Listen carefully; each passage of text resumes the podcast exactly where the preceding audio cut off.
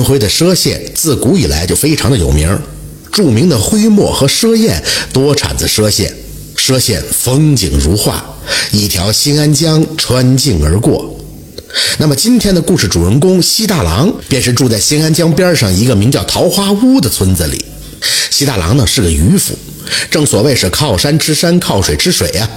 这西大郎的祖上世世代代都以捕鱼为生，他每天四更到江中撒网捕鱼，天亮以后就把鱼拿到集市上贩卖。这一天当中呢，只捕两个时辰，从来也不多捕。有人就问这西大郎：“哎，你捕上一整天，那不挣的钱更多呀？”西大郎就说：“捕鱼是杀生害命的行当，能够糊口就行了，哪能贪图利益增添孽债呀？”大家呢也都说这西大郎迂腐，可是西大郎并不在意，依旧是我行我素，每天呢撑船捕鱼，算不上大富大贵，但是呢也从没饿过肚子。这一天啊，西大郎照常到江中捕鱼。当时呢，正值暮春，也就是咱们现在这会儿，江风中还带着些许的寒意。西大郎借着朦胧的夜色，就发现江中有个白色的物件，随着江波上下的起伏。等他靠近了以后，一看，那吃惊不小。原来水中竟是一个白衣的少女，不知道因为什么就掉落在江中。西大郎赶紧把那少女搭救上岸，发现那少女浑身冰凉啊，但是还是有一丝的脉搏。西大郎也来不及多想，急忙就把少女带回了家中施救。西大郎的母亲孙氏一见儿子扛回了一个少女，就急忙问：“儿啊，这是谁呀？”西大郎的急忙解释：“娘，今晨我到江上打鱼，见这女子漂在江中了，见她还有一丝脉搏，所以救了回来。娘啊，先赶紧找几件干净衣服给她换上，我去烧碗热汤。”孙氏听了以后，就把那少女的湿衣服赶紧换下来，搭在了院中晾晒，又找了几件干衣服给那少女换上。这时候，西大郎已经把那姜汤熬好了，给那女子灌下热汤之后，他慢慢的苏醒过来。就在这时，忽然院中的乌鸦群飞，叽叽喳喳的叫个不停。那少女忽然眉头一皱，对西大郎说：“不好，赶快去铺床。”西大郎感到莫名其妙，就问：“哎呀，姑娘是困了吗？不如吃些东西再睡吧，免得腹中饥饿呀。”那少女一脸焦急地说道：“那群黑鸟是来报丧的。前天你妻子得罪了城隍，今天城隍要害你妻子的性命，你赶紧去铺床。要是再晚一点，你妻子性命休矣呀！”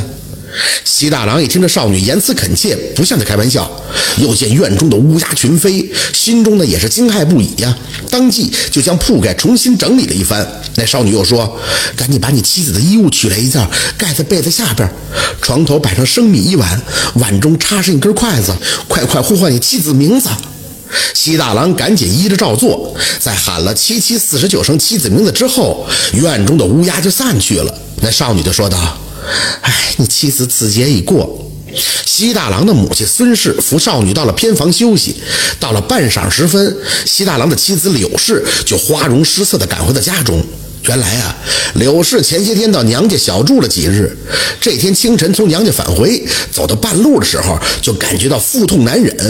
一看见路的旁边有道颓墙，就躲在颓墙的后边接大手。就在柳氏解决到一半的时候，依稀就听见了丈夫的呼唤。她本来以为自己几天没见丈夫，耳朵出了幻觉，可谁知道最后一声听得十分的真切，仿佛她丈夫就在耳边。柳氏急忙探头一看，谁知她刚一起身，那颓墙就塌了。倘若柳氏起身再迟一点儿，恐怕就要葬身在墙下。柳氏惊魂未定，吓得连屁股都没擦就往家里跑啊！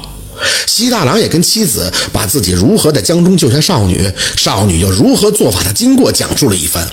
柳氏这才知道是那少女救了自己。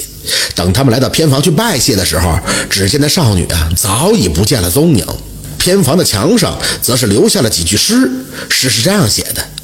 蟠桃盛会宴群仙，贪杯醉酒江中眠。莫问仙乡何处是，舍难复传荷花仙。还是西大郎的娘孙氏见多识广啊，当即就跪到了地上，就说：“哎呀，咱们是遇到了何仙姑了。舍南的富传山有座何仙姑庙啊，今天正好是三月初三，兴许是王母娘娘蟠桃宴上，这何仙姑贪杯就醉在了江中，被大郎救起，这才有了今日的造化呀。”佘大郎和柳氏见娘亲说的在理，当即也是朝着四方跪拜。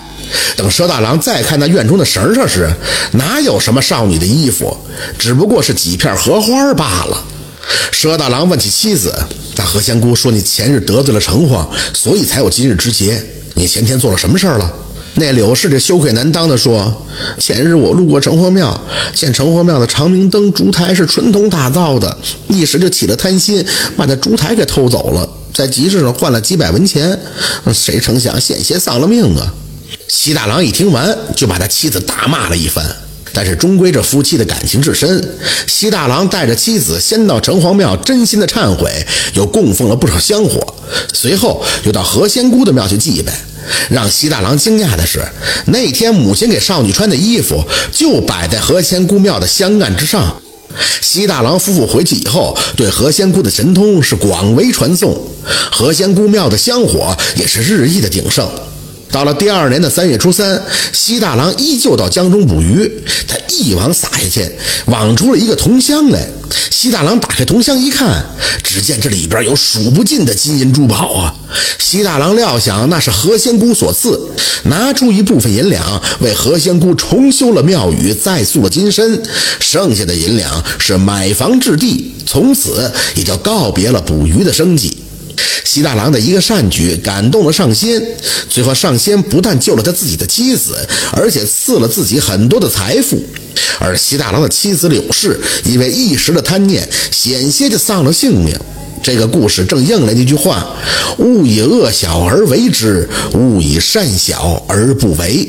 头上三尺有神明，因果循环真不虚呀。”感谢收听名城故事会，喜欢听故事的朋友。那就点个关注吧。